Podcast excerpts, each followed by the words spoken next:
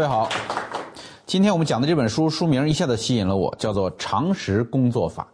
呃，因为我们最近在生活当中经常会见到很多有违常识的事情发生，所以我就特别想让大家了解一下什么叫做用常识来工作。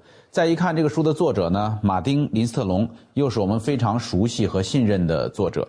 他曾经写过一本叫《感官品牌》，一本叫做《痛点》啊。呃，首先说什么叫常识？常识就是看清事物本质并依照事物规律的诀窍，这是这个作者总结的。当然，我会有一个进一步的反思：究竟你看到的是不是事物的本质？这个事儿是很难界定的。不过呢，总有一些通常的认知，而我们在生活当中所看到的那些不能够理解的事儿，是连这些最基本的通常认知都不能够满足的事情。你比如说，这个作者就讲，他有一次在机场里边。要上飞机做长途旅行，就买一个耳机，耳机看起来很漂亮，打算在飞机上听。结果把那个耳机买回来了以后，就发现怎么都打不开，怎么撕都撕不开。他就问那个机场里的人说：“那有没有刀子借我用一下？”他说：“这里是机场，哎，这里已经过了安检了，这里没有刀子，不可能有刀子。”所以他说：“这个在机场里边卖的东西，竟然需要用刀子才能够打开，他觉得这是有违常识的一件事，让他很生气。”你读这本书会觉得很好笑，因为。这个马丁·林斯特龙是一个营销专家，他需要在全世界各地出差，所以他能够见到特别多奇葩的服务和产品。我个人也经验过一次，我我有一次住酒店，然后遇到一个特别尴尬的事儿，就是那个酒店的水龙头啊设计的很现代化，那个水龙头的把手是圆的，纯圆的一个把手，看起来很好看。结果在洗头的时候就出现问题了，因为你想洗头的时候抹了这个肥皂，你要把水关掉嘛，要不然的话就冲掉了。等你抹完了这个肥皂以后，你发现那个水龙头怎么也拧不开了，因为它是滑的，就怎么都拧不开。哎呀，给我尴尬！后来我只好跑出去把手洗干净，才能拧开那个水龙头。丧失常识，还包括我们很多人每天天天开会，天天过 PPT，但是解决不了问题。这种事我相信所有人都有经验。为什么呢？为什么会出现这么样丧失常识的事情？哈，呃，我我个人也吐槽一下，我见过一个城市搞垃圾分类特别有意思。有的城市垃圾分类做得很好，对吧？大家都把垃圾分类分，但是我见过有的地方垃垃圾分类呢是垃圾桶确实是分类的，而且旁边还站着一个大妈负责看，对吧？谁把垃圾扔到哪个桶里边？但是你看那垃圾车来的时候呢，所有的桶全拽一块儿，全部扔到那个呃垃圾车里边。后来连大妈都不管了，因为大妈知道这些东西全部都要扔到一个车里边，所以这些东西都是一些很奇怪的事情，它它根本不符合最基本的常识。那。这个马丁斯隆就反思，他说，能够出现这种状况，最核心的原因是因为人们在组织当中忘记了自己是独立的人，就是你变成了一个组织的流程，你变成了一个组织的螺丝钉，所以组织需要你做什么你就做什么，但是你忘记了自己有独立的判断，你忘记了自己需要为谁服务，他服务的对象不是那个客户。不是那个大众，它服务的对象是 KPI 指标，是它的规则，所以规则、程序、KPI，导致我们很多人每天在做着这些丧失常识的工作，而不是常识工作法。还包括一个很重要的原因，就是有缺陷的企业生态。这个有一个非常经典的例子，大家有没有看过？我们过去用那种遥控器啊，电视机的遥控器上面都有很多键，对吗？那很多键里边有些键你根本一辈子都不会摁一次。你比如说，你见过那个上 A B C D 四个按键，啥意思啊？遥控器上干嘛 A B C D 呢？然后红蓝黄绿四个按键，对吧？还有很多乱七八糟的按键，甚至有的光开关就有两三个，开和关就有两三个。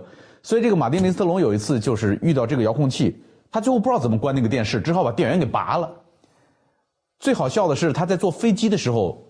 旁边坐一个人，两个人聊天说你干什么工作的？那个人说我是生产遥控器的，啊，说说你肯定不知道我们那个遥控器，我们那个厂家你你不了解。结果他一聊，还真是就他用的那个遥控器的厂家。然后他就特纳闷问说你们那个遥控器为什么呀？咱们用遥控器，你看换台、调声音，对吧？呃，开关，呃，最多来个静音就够了，就这几个几个键就够了。你你干嘛搞那么多的键呢？这个人一讲你就理解了，他说：“因为公司里的各个部门都在争取遥控器上的位置，就是那个遥控器上的位置不是因为客户的需要而存在的，而是因为公司里的部门需要而存在的。这个部门说，我们有一个潜在的功能是什么什么需要开发，我们有一个什么功能是很多功能可能都没有得到用户的使用，但是这些部门需要存在感，这些部门需要去争取遥控器上那个呃叫叫做稀缺的资源。这个东西让我一下子想起来，我们自己的 APP，就是樊登读书的 APP 也是一个稀缺的资源，那个上面有很多的设计按钮。很有可能我们的用户也是一辈子都没用过，我们的用户不知道那些都干，用户打开就是听书，听完书就关上，就这么简单，对吧？但是我们会有很多的这种设计，原因是我们也有特别多的部门，我们的部门也会争取这些稀缺的资源哇，所以这个一定要反思，就是你所做的这些东西，究竟是为着要完成它的使命，为它的这个客户服务，还是因为你有一个具有缺陷的企业生态？导致的，另外一个非常重要的原因就来自于办公室政治，就是办公室政治会使得很多人行动作变形。呃，马丁尼斯隆说，在我看来，公司若存在如下几种情况，则一定会出现办公室政治问题：一是公司内部划分多个层级，就是层级过多；二是公司办公室和员工之间存在地理距离，就是为什么跨国公司很难搞。尤其是不授权的跨国公司特别难搞，原因就在于地理距离太远。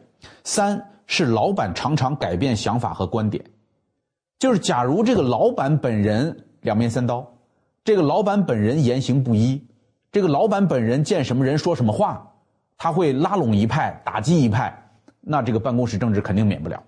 四是公司内部存在各自为营的文化，五是缺乏经常性的内部沟通。六是员工对组织内其他人员所从事的工作知之甚少，并专注于守护自己的地盘儿在这种混乱的环境中，常识往往成为最早的牺牲品。就是人一旦陷入到办公室政治当中，他是不会考虑常识的，他考虑的是自己的利益、自己的安全啊。还有过度依赖技术，这个我们待会儿会展开讲。就是当我们认为技术能够解决一切的时候。反而会带来了很多有违常识的事情。此音频为素描社群群友共享，请在预览后及时删除。分享微信幺七七七幺五七五四幺九。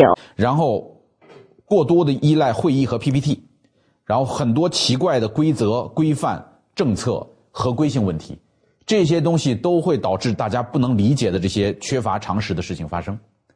呃，另外一个大的背景。就是从一九八零年到二零一零年期间，有人做了一个长期的心理学的研究，就是对于青少年的同理心进行长期的跟踪研究。从一九八零年发展到二零一零年，青少年的同理心，就是共情、关切和设身处地的能力下降了百分之四十八。那为什么会出现这么大幅的同理心的下降？有一个非常重要的原因，就是游戏。就是过去小时候都是在大院里边玩。都是小朋友们打沙包啊，对吧？玩啊，这是躲捉迷藏啊。你有很多社交，你有很多人际关系需要去处理。现在的孩子呢，需要处理人际关系的机会没那么多了。呃，甚至你会看到很多孩子们在一块玩的时候，也是各自在打游戏，然后大家在网上用网络语言聊天但是到了现实生活当中以后，共情能力立刻下降。所以有一个现象，比如说两个人面对面聊天只要在桌上放着一部手机。共情能力都下降。就是如果你希望你跟对方聊天的时候能够谈得很融洽哈，能够感受到对方的感觉，手机不要出现，呃，不要更不要说拿在手上，拿在手上聊天更没戏。放在桌上，共情能力都下降。这个这个作者有一次亲眼目睹，一个年轻人在收银台，在一个电子产品的商场，一个女士花了几千美元买了很多的电子产品，然后一大堆跑去结账。结完账以后呢，他拿不了啊，他就说需要一个塑料袋需要一个大袋子，然后那边说一块钱，一块钱。这个女士呢说，我可以刷信用卡吗？因为我现金没有，手上没有现金，我得刷信用卡一块钱。那边说一块钱不能刷信用卡，说一块钱不能刷信用卡，那你就把那个袋子给我得了，我买了买了你们几千块钱的东西，对吧？那边说不行，这不能给你，必须付现金，没有。最后因为这件事儿，那个顾客把几千元的电子产品全部退掉了，就是不要，原因就是你你一个塑料袋都不愿意给我，对吧？这实际上对于那个小孩来讲，他他不愿意承担这个责任，他不愿意说我打破了流程，我给了顾客一个塑料袋呃，没有这种共情能力，不愿意去做这样的事情，也能理解。但是对于公司来讲，这就是一个巨大的损失，因为你让你的客户这个不满意，而且我相信他也不会再来了啊。这所以，马丁尼斯特隆作为一个营销专家，他所考虑的很多事情都是从客户的角度出发的，就是他就是专门研究客户这件事儿的。他说，很多缺乏常识的原因是因为大量的公司与客户脱节，就是自己不做客户很久了。呃，我们自己一旦做一个生意做的时间长了以后，你发现你的产品就最好用，所以我们应该学着去做自己的客户。有一次他到中东，然后很多商场，商场里边的购物人群一定是女性为主，但是他就发现有一个商场呢，请他去做咨询，女性顾客特别少，女性都不愿意去那个商场购物，然后商场的老板完全不明白，说我们商场设施什么都不错，为什么会不行呢？他就找一些中东的这个妇女来做呃问答就好了，他就找了很多人来问，为什么不喜欢到这个商场来购物？最后一问，其实很简单，就是两件事儿，就是第一，这个商场画的车位特别窄，他觉得每次来这儿停车都很费劲啊，这大倒他倒进去了以后挤着门出不来，不来了。第一个原因停车难，第二个原因呢，觉得不安全。那个电梯里边啊，没有装摄像头，呃，总是空荡荡的，显得有点呃吓人。所以你看这个改起来多简单，把停车场全部重画，把停车场画宽一点，让大家开着那个大皮卡进来也能停。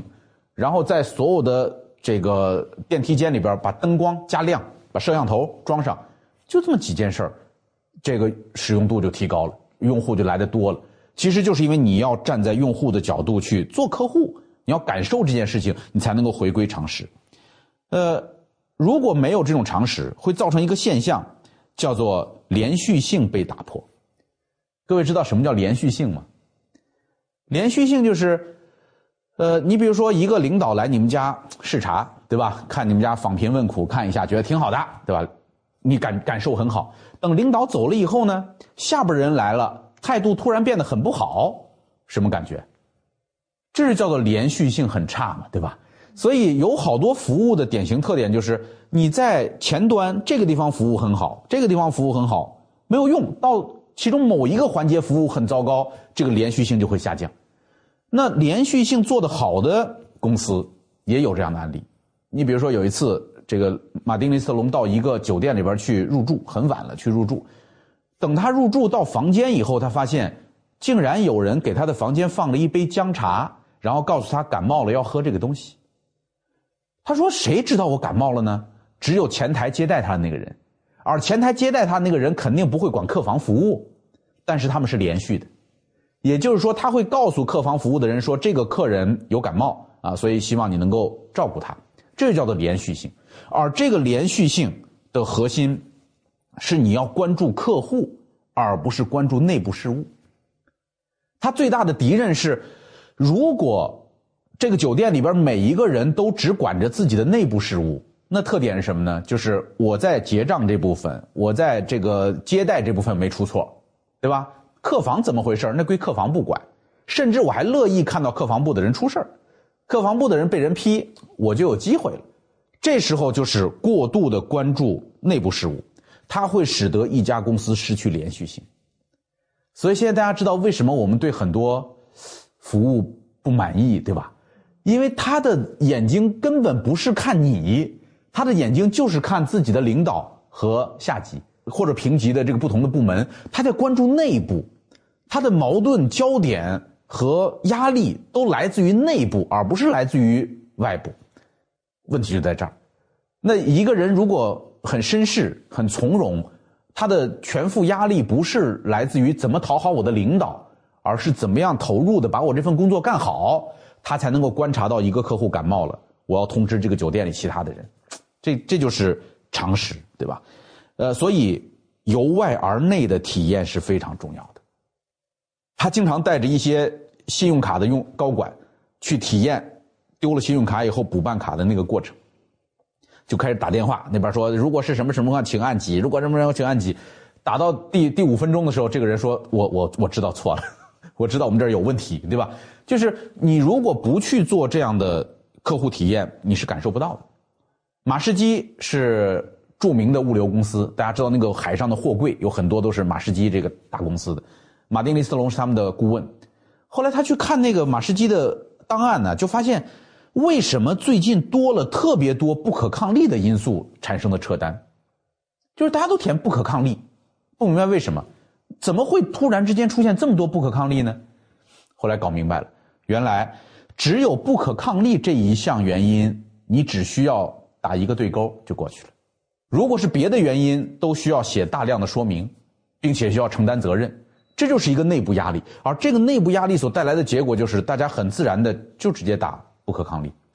最好笑的是，有一家物流公司竟然有一个按钮叫做盲转按钮。你们听说过什么叫盲转吗？就比如说你打电话过来投诉我，投诉我投的我好烦，我也觉得解决不了你这问题，对吧？解决不了这问题，说我帮你，我帮你找更合适的人，啪，摁那个盲转按钮，盲转按钮问了，摁了以后呢，这个电话爱到哪儿去就到哪儿去了，就是他会随机的转到另外一个座席，随机的转到转到一个别的呃同事那，那你想别的同事接手了以后，他一定会从头再问一遍的。你想客户得有多疯狂？就是客户就觉得你们这儿到底把人当人不当人呢？因为有很多坐席有盲转功能，盲转功能就是为了减轻内部的感受，就是我我解决不了这问题了，我就先转出去再说吧。这是他们的最后一一关，所以这些都是来自于你究竟是由外而内的去寻找体验，还是由内而外的去解决问题，对吧？如果你想要对客户负责，你应该更多的由外而内的去看待你的这个产品，花些时间跟你的客户交流。你如果细心的去观察一些女装的柜台，你会发现女装柜台一定要有一些凳子，而且要舒适一点。那个凳子是给谁坐的呢？是给男人坐的。就是男性逛街基本上都不爱逛，男性就喜欢找个地儿往那一坐，对吧？看书、看手机这样等着。所以，如果这个店里边有很舒适的椅子，这个男的愿意坐，愿意坐，女性就有购物的可能性。而这些东西都是来自于对外部的观察，对这些客户深入的洞察。以上是他总结的大概的这些丧失常识的来源啊。那接下来我们来看一个一个来分析哈。首先来看办公室政治到底应该怎么破。这个作者呢，每次到了一个地方，他不光是进行这个营销的顾问。他也需要理顺对方的内部架构。我们都会有一张组织结构图，但是那张组织结构图并不是真实的组织结构图。如果有职场经验的人，你就会知道这个组织内到底谁说了算，或者谁跟谁是一派，呃，哪一块的事儿好办，哪一块事儿不好办，这种潜在的流程是常见的。很多组织都有这样的问题。那你怎么才能够发现这个潜在的流程到底是怎么回事呢？这个马丁·尼斯隆的办法是问这么几个问题。他会问员工说：“如果你在公司遇到了问题，你会去找谁？”我问员工：“公司的创意会在哪里被扼杀？”就是有有很多好主意，到哪个地方就没有了。你最后会发现说，有很多公司的创意都是被同一个地方杀死的，那那个地方肯定就会有问题。然后公司里的哪五个人会真正给你的生活带来影响？就这么几个问题。当他对公司里的不同层级的很多人随机的问这么几个问题以后，他慢慢的就发现这张，这张真正的组织结构图到底是怎么回事儿。当他去跟公司的 CEO 讲你们公司实际的状况是这个样子的时候，有的 CEO 惊呼说：“天哪，我花了一年多的时间，今天才终于搞明白，就是实际上跟我们脑子里边所设想的那个组织架构图是不一样的。”而办公室政治的特点就是。前面我们讲层级设置过多哈，这边有个数据，每多一个层级会增加百分之十的工作量。你想它是几何级数的，所以层级设置过多的时候，人们的大量的工作就不是在针对外部的客户，而是在针对内部的流程了。第二个呢，就是如果城市地域分布过广的话，一定会失去沟通掌控性。人有一个最大的特点。人跟机器不一样，就人会猜。人不认识的人、没见过面的人，他的脑海当中的第一反应都是防卫，都是担心，就是他们可能跟我们不一样，他们比我们厉害，对吧？他们比我们想的更复杂，所以从而防卫机制启动，这个呃叫做办公室政治，对吧？选边站就会变得越来越严重。呃，还包括我们前面说了表里不一的老板，还有一条很重要的是员工队伍的同质化，就是因为老板喜欢某一种人。所以，老板招人的时候总是用同一种方式来招，招到最后的结果就是人跟人都越来越像。当一个公司里边人跟人都越来越像的时候，办公室政治反而会变得越来越多。如果能够追求多元化，这个办公室里边什么样的人都有，对吧？各种层级的人都有，这个办公室反而可能会更加的透明。然后，部门孤岛还有 KPI，我们曾经在《赋能》那本书里边讲过深井病，大家还记得吧？就是那个井很深。每一个部门里的人只能够跟自己的领导沟通，他要跟跨部门沟通的时候，就需要通过自己的领导找到对方的领导，再下到对方的井里边去，这是非常痛苦的一个过程哈。这个当部门里边的孤岛出现。以及每个人都只为自己的 KPI 负责的时候，组织会把关注重点转向内部事务。越是聚焦内部事务，公司对其自身的认识就越不客观，也更不明确。这就像一种无形的束缚。很快，另外一种现实就会成为非正式的法则。在这种环境下，公司可以把一个完全非理性的决定假装成一个深思熟虑的决定。如此一来，常识也就被边缘化、弃之不顾了。这句话我需要再念一遍，我相信很多人没听明白。在这种环境下，公司可以把一个完全非理性的决定假装成一个深思熟虑的决定，就是有时候纯粹是为了政治斗争所做的决定，有时候纯粹是为了某一个领导拍脑袋所做的决定。但是因为我跟这个领导是一派的，我需要维护这个权威，我需要假装这个事儿是哦厉害，对吧？深思熟虑想到的。这就是使得事物变得越来越复杂的一个很重要的原因，因为大家不是按照该怎么做这件事来做，而是按照我应该站在哪个立场上来做这件事啊，还有一个就是，呃，办公室政治会演发演演化出很多职场黑话，就有话不直说，有话说的不明确，都是带着暗示。你比如说，我们先把这个想法放一放，这话什么意思呢？我对你和你的这个愚蠢的想法不感兴趣，但我假装以后会重新考虑这个想法，别抱任何希望，也许我们俩都会忘了。然后还有人说，把项目简介发给我吧，赶快走开！一旦你把愚蠢的想法写进 PPT，就会有更多的数据和要点来证明把你踢走是正确的，即便我有时间也不会看你的 PPT。然后表面上说，嗯，好主意，呃，让我们在现有的委员会或下一届的理事会当中实施吧。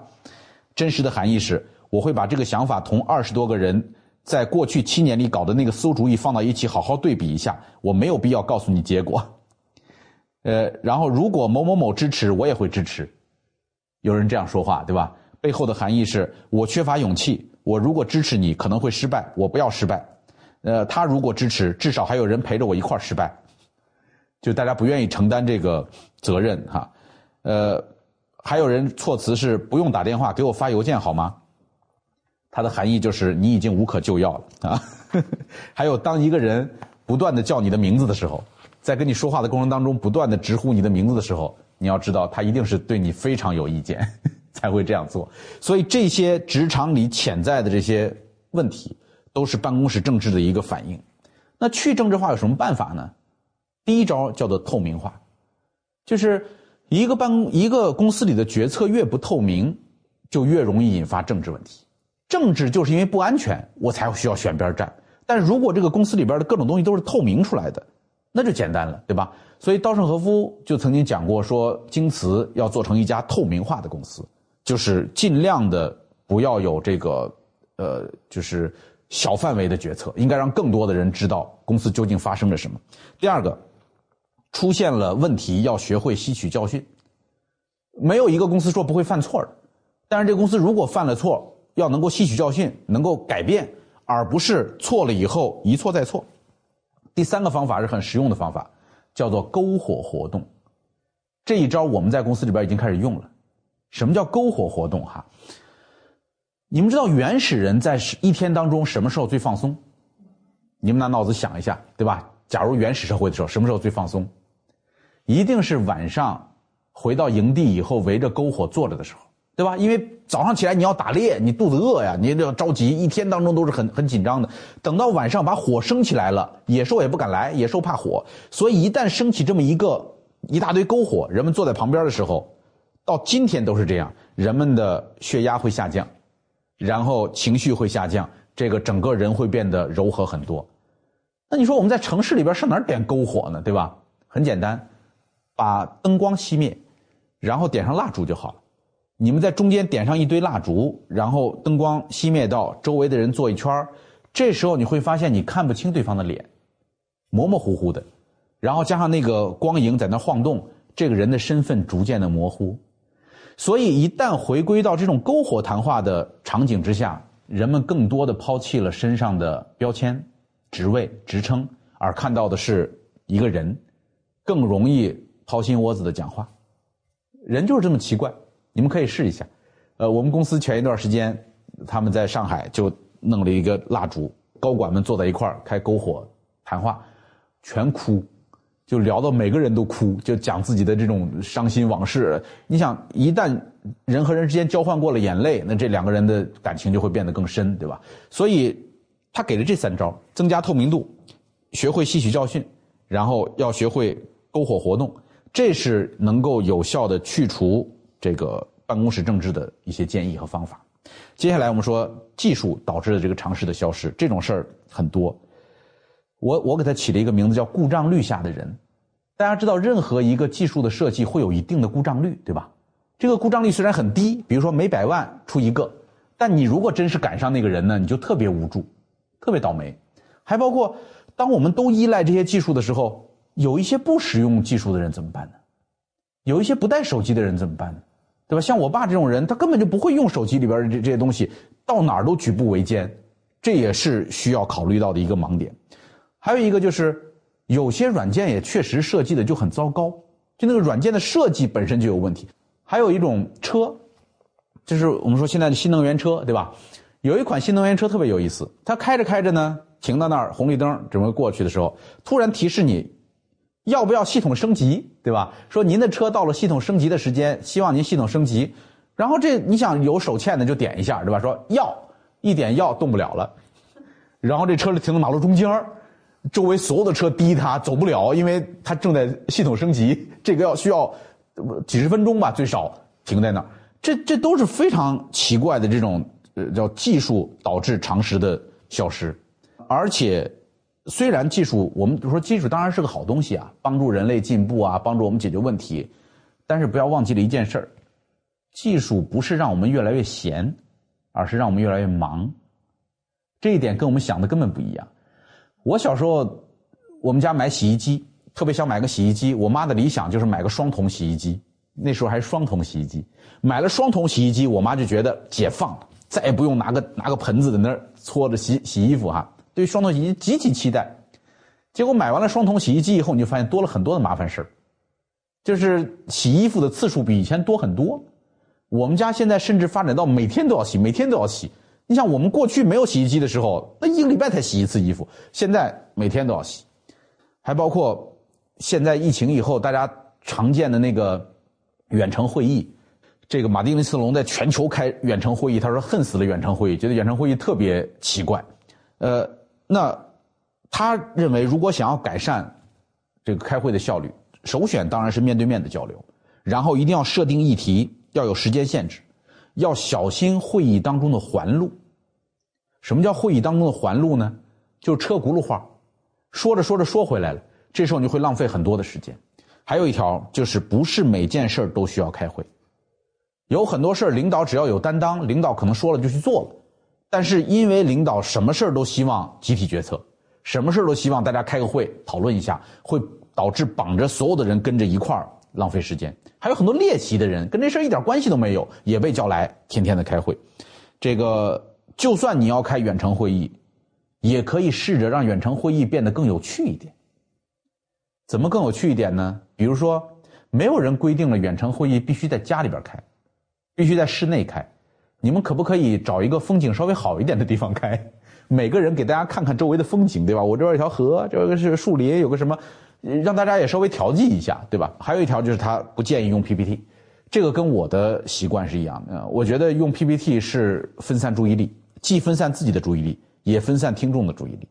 而如果在开会的时候，一张 PPT 打在那儿的时候，你就发现讲的人也不走心了，听的人也不走心了，大家都在看那个 PPT，其实没有产生大脑和大脑的碰撞，啊，所以这是我们说怎么样去反思技术，啊，以及在技术之下，我们如何保持人所需要的那种弹性，啊，人对于他人的这种关照，还有一个就是另外一个板块的规则。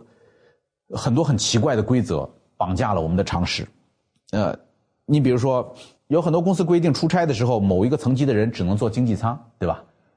但是呢，有时候商务舱打折比经济舱还便宜，见过吧？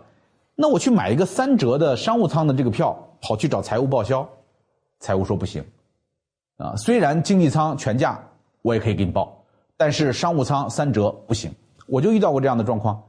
然后甚至有的人说，我贴点钱行不行？对吧？我我这个身体不舒服，我多加一点钱，我坐商务舱，你只给我报经济舱的票行不行？不行，因为公司规定了，你就是经济舱，它明明不符合常识。然后还有很多公司里会有很多不成文的规定，这个我们就更难揣摩了。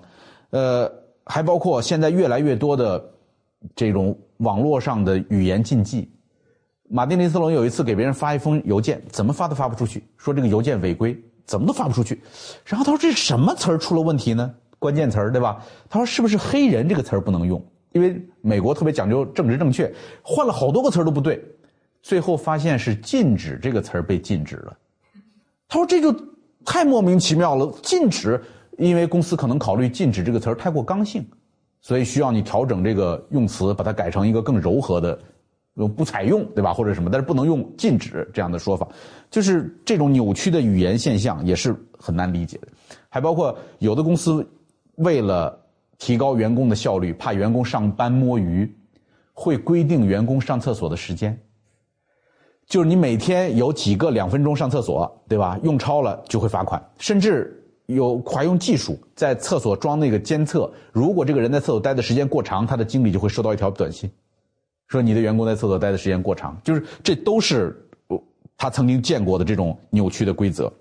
这其中有一章的名字起的特别有意思，叫做“合规部门永远不同意，法务部门肯定会拒绝”。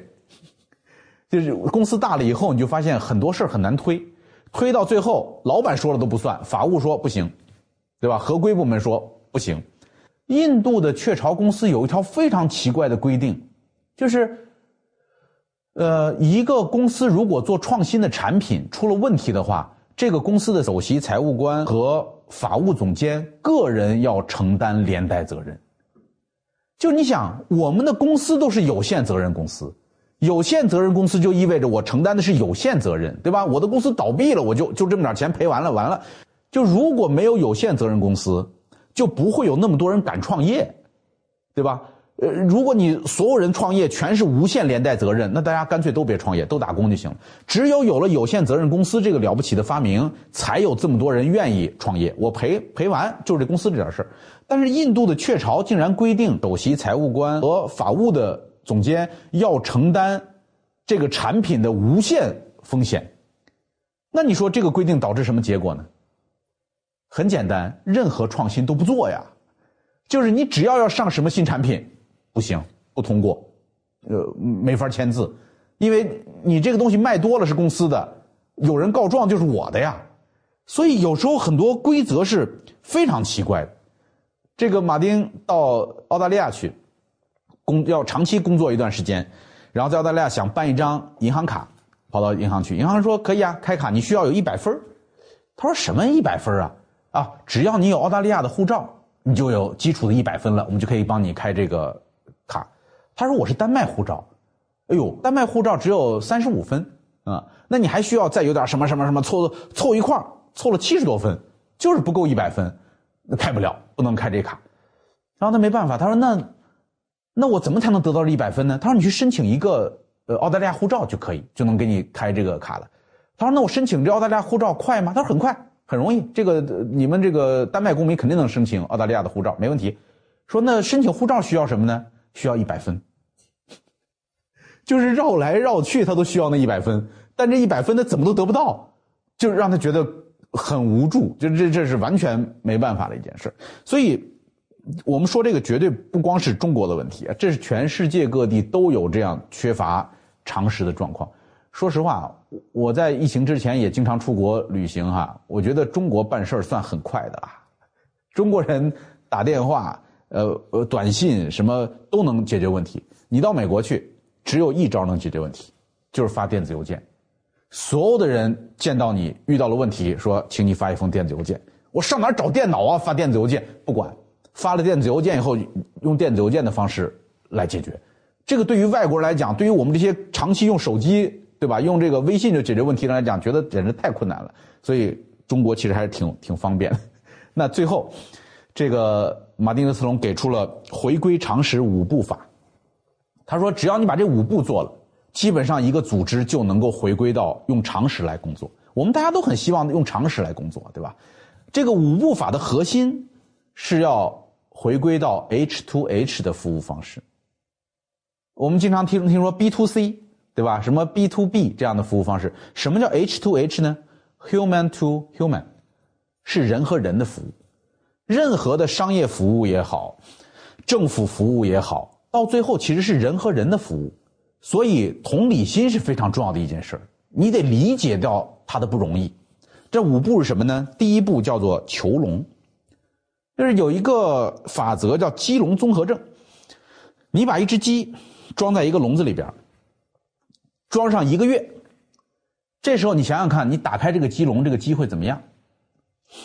就是我们大家都会想，一个鸡被丧失了自由，对吧？打开鸡笼肯定就跑了呀。不是，当这个鸡在笼子里边装了一个月以后，你打开鸡笼，这个鸡不动，这个鸡会呃试探，它不知道外头安全不安全，他觉得笼子里边可能更安全，他习惯了笼子里边的那个感觉，所以我们。任何一个公司或者一个组织，首先得找到这些鸡笼，因为你在这个鸡笼里待的时间长，你看不到这个鸡笼，你觉得这个流程很科学，你这个东西很正常，对吧？那打开这个鸡笼的办法是什么呢？他一般到一个公司里边去咨询哈，他会让他们相互之间画像，就比如咱们今天这么多观众，你们两两一组，互相给对方画一幅肖像，画这个肖像的目的是什么呢？没别的。画肖像能够引发同理心，就是你先在公司里边去画对方的肖像，能够引发你对对方这个人的关注，引发同理心。画像，画完像以后，每个公司安排，比如说几十个人哈，一人发一个拍立得。现在都不用拍立得了，呃，当然拍立得的效果比手机好，因为手机你拍完照以后啊，它没法打印出来。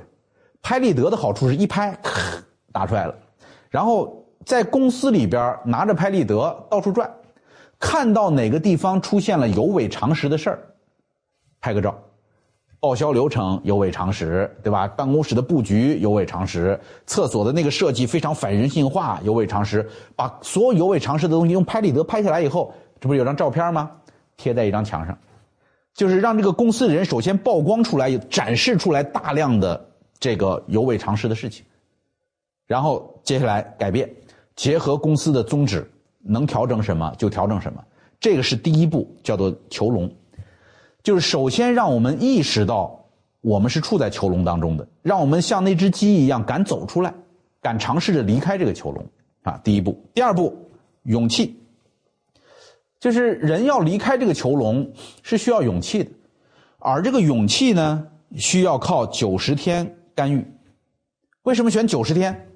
就是如果太短。没法做出成效，如果太长，大家把这事儿都忘了。所以他认为九十天是一个合适的时间段，在这个时间段里边要努力的先做那些小的改变，就是我只需要改一点点就能够看到效果的，只要把这一点点改了，大家就能感受得到的。然后找小的证据点。呃，我经常在讲课的时候提到寻找亮点这个词儿，对吧？什么叫亮点呢？就是能够证明这个事情改变了以后的效果的那个东西，叫做证据点。所以，当你能够找到很多小的改变，并且找到很多小的证据点的时候，你要在公司里边宣传这件事儿要让大家看到这个变革正在发生，正在一步一步的推进，这个是会给大家带来勇气的。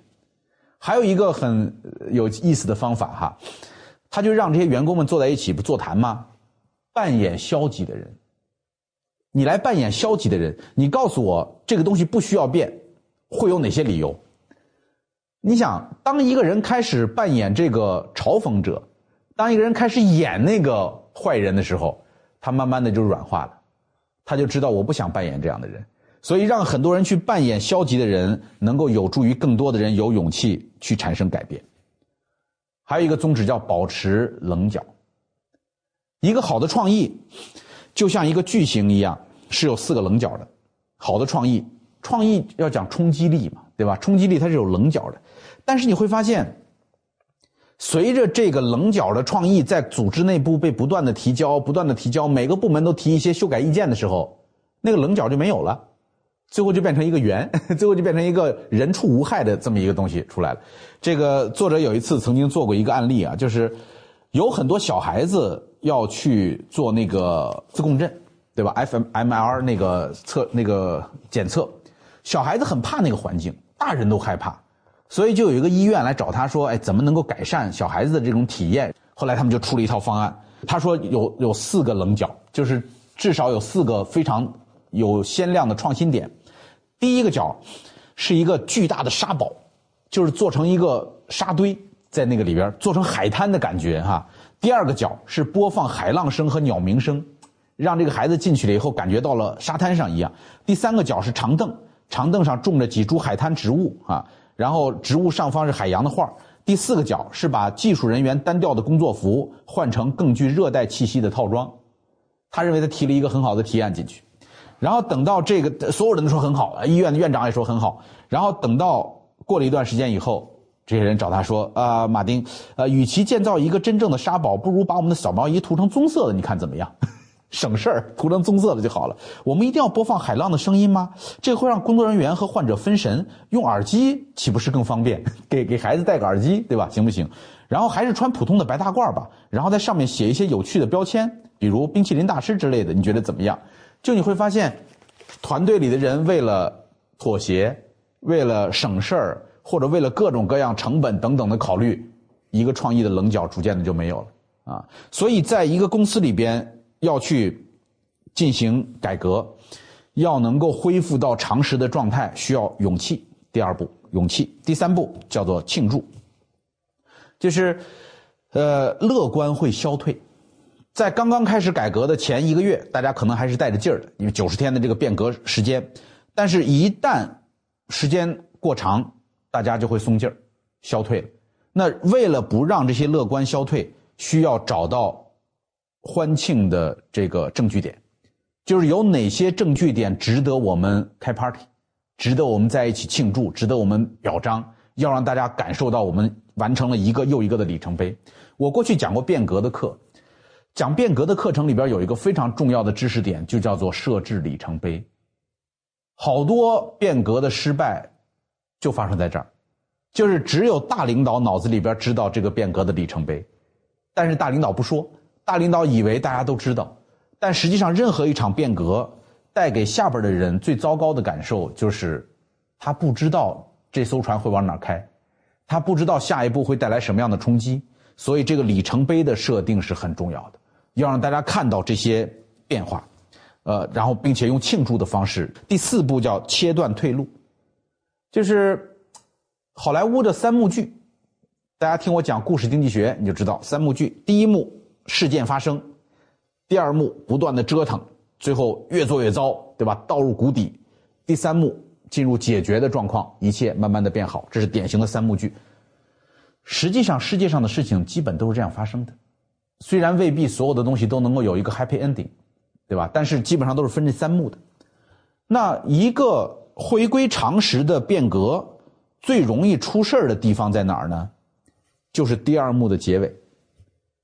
因为第二幕的结尾的时候是最混乱的时候，就是所有的东西都被打破了，然后尝试了很多种方法，还没有得到最好的结果的时候，它会有一个谷底，这就是变革的过程。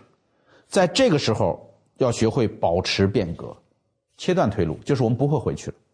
我们不会再回到之前的那个地方了。要给所有的人打气，让大家知道，我们之所以迈出这一步，就是因为我们实在厌倦了之前的那个没有常识的工作状态，对吧？所以带领大家能够从第二幕走向第三幕，给大家不断的鼓劲儿，这是第四步，叫切断退路。最后一步叫做贡献文化。就是什么时候你会觉得你的公司开始回归常识了呢？就是当它形成了文化的时候。因此，你要在公司内部去发现那些贡献推动者，就是谁给这个公司带来了推动，谁真正的成为了我们可以学习的楷模。这些人所提供的就是新的文化，把这些新的文化固定下来，建立了我们的常识文化。就是当一个公司的人都认识到。我们公司最宝贵的是那些常识，啊，是大家都能够开开心心的把注意力全都放在工作上，全都放在客户身上，的没有太多的办公室的政治斗争，啊，没有特别多的尔虞我诈、选择站队，对吧？或者我们并不被技术绑架，并不被数据绑架，并不被大量的会议绑架，那这时候所有的人其实都会开心。这五步就是囚笼、勇气、庆祝。切断退路到寻找贡献文化，就是马丁林斯隆给出的帮助所有的组织回归到常识的一个方法。但我个人认为，他这本书里最有价值的是最后一部分，就是他给出了一个特别绝的建议，而且这个建议现在有很多公司已经开始实施了，就是在公司里边设置一个常识部，就是我们从来没有听说过公司里边有常识部，对吧？公司里边有管流程的，有管客服的，有管市场的，没有管常识的。但是他提议设专门设置一个常识部，常识部不是一个成本单元，常识部其实并不花太多的钱，反过来，常识部还能够帮公司省大量的钱。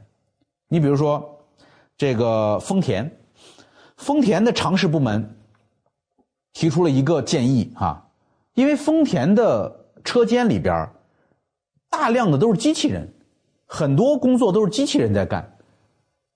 机器人需要照明吗？你们说，机器人干活需要眼睛吗？需要视力照明吗？对吧？不需要。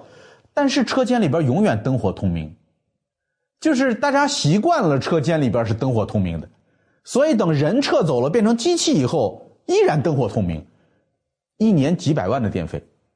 就那个那个那么大的厂房，那么亮的照明，一年几百万的电费，所以这个常识部门的人经过了观察以后，说把机器人的那个呃车间的灯关掉，或者关的暗一点，呃，只要只要有让人走着道有灯就行，机器人不用看呀，他根本就没有眼睛，摸黑他也能干呀，就这么一个建议，一年省几百万，常识对吧？然后还有就是常识部并不需要。太多的人，因为你不可能说我这一个一个常识部门对应着你们所有的部门，每一个部门还有个分支机构，对吧？我这一个常识部门几百人不可能，因为常识部门并不直接解决问题，常识部门的人只需要干一件事就是发现问题，所以他的任务就是每天到处看，每天到处听投诉，跟着员工一块出差。你比如说这里边有个最经典的案例，就是渣打银行。渣打银行是全面实施了这个常识部的这种管理，对他做了很高的评价，给这个作者写来了很多的这种反馈回信。他那个常识部的人干嘛呢？就去考察他们的这个整个行政的流程是不是支持这个员工，还是说这个行政流程会给这个员工带来很大的困扰？这个是完全不一样的。我这一点我都很好奇。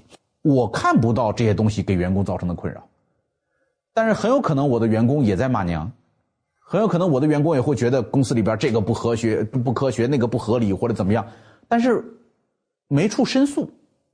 你跟谁一申诉呢？大家说就你矫情，对吧？就你找事儿，人家别人都没事儿，就你就你讨厌。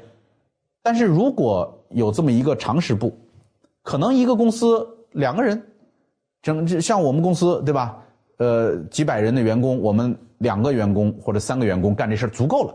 他的任务呢，就是盯着，到处看，到处去回归常识，去体会，然后去接收呃消费者的反馈和意见。这个跟客服部门是不一样的，因为客服部门有着独特的 CP 呃 KPI，好多客服部门到最后变成了对付员对付客户的部门，就是你你来这个方法，我有一个办法给你挡回去，他要完成他的 KPI 的这个指标，而这个常识部门不是解决问题的人，解决问题谁解决呢？要鼓励员工自己动手解决。就是我们前面讲的囚笼、勇气、庆祝、切断退路和贡献文化这五步，这个常识部的人要在各个部门里边推行。常识部门的人发现了这些有违常识的地方以后，帮助各个部门的人一块儿来推动这五步，让员工自己创造能力，让员工自己去创造新的流程和方法来改善这个用户的体验。这个我认为是这本书最有意思的。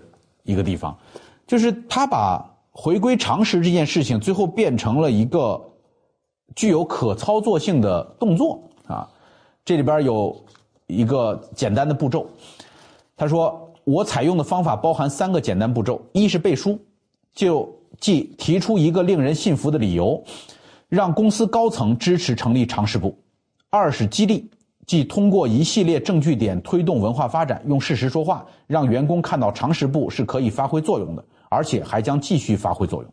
三是具体化，即设身处地的为他人着想，透过他人的视角看待问题，比如消费者、客户和其他部门员工的视角等等，然后将常识和同理心重新注入公司文化。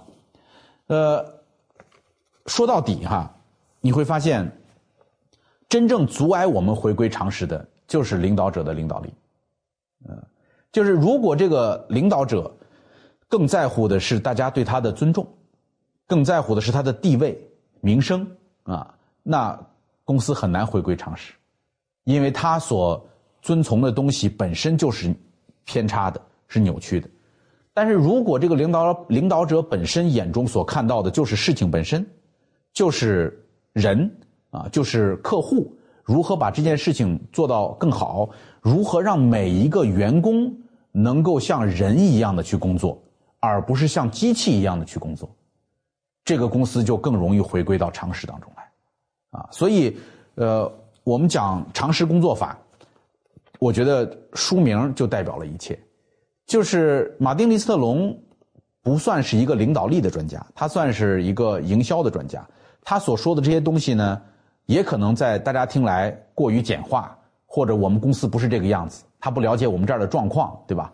但是，他的方向是对的，最终解决问题的肯定不是这本书里边的这五步或者三步，最终解决问题的是我们每一个人在工作当中的实践、沟通、同理心和他人之间结成这样的共识，认为回归常识是很重要的一件事儿。我最后有一个体会。就是我觉得，所谓的回归常识，就是回归一种真正幸福的生活。我们每一个人都不是厌倦工作的人。如果你真的毫无工作，你会觉得很无趣，对吧？工作本身是给我们带来幸福的东西。但是是什么让我们的工作变得不幸福呢？就是当你做这份工作的时候，你根本不觉得你是用一个独立的人的角度在做这个工作，而是被。这个整体的数据啊、技术啊、上级的指令啊、办公室人和人之间的关系啊，在牵动，所以这个让我们更像人，而不是更像工具；让我们回归常识，而不是回归官僚的体系，就是这本书能够带给大家最大的启发。谢谢大家，我们下周再见。下周我们会给大家带来一本大部头的心理学的名著，叫做《社会性动物》。我相信很多人都曾经见到过这本书，都希望能够读一读。这本书真的非常好，里边有很多突破我们认知的研究成果，而且充满了科学性和趣味性。下周我们一起来了解。如果您听了刚刚的书觉得还不错，真诚的希望您可以点击播放页右上角的分享键，邀请您的家人朋友一同收听。也许您的分享就可以改变一个人的阅读习惯。读书点亮生活。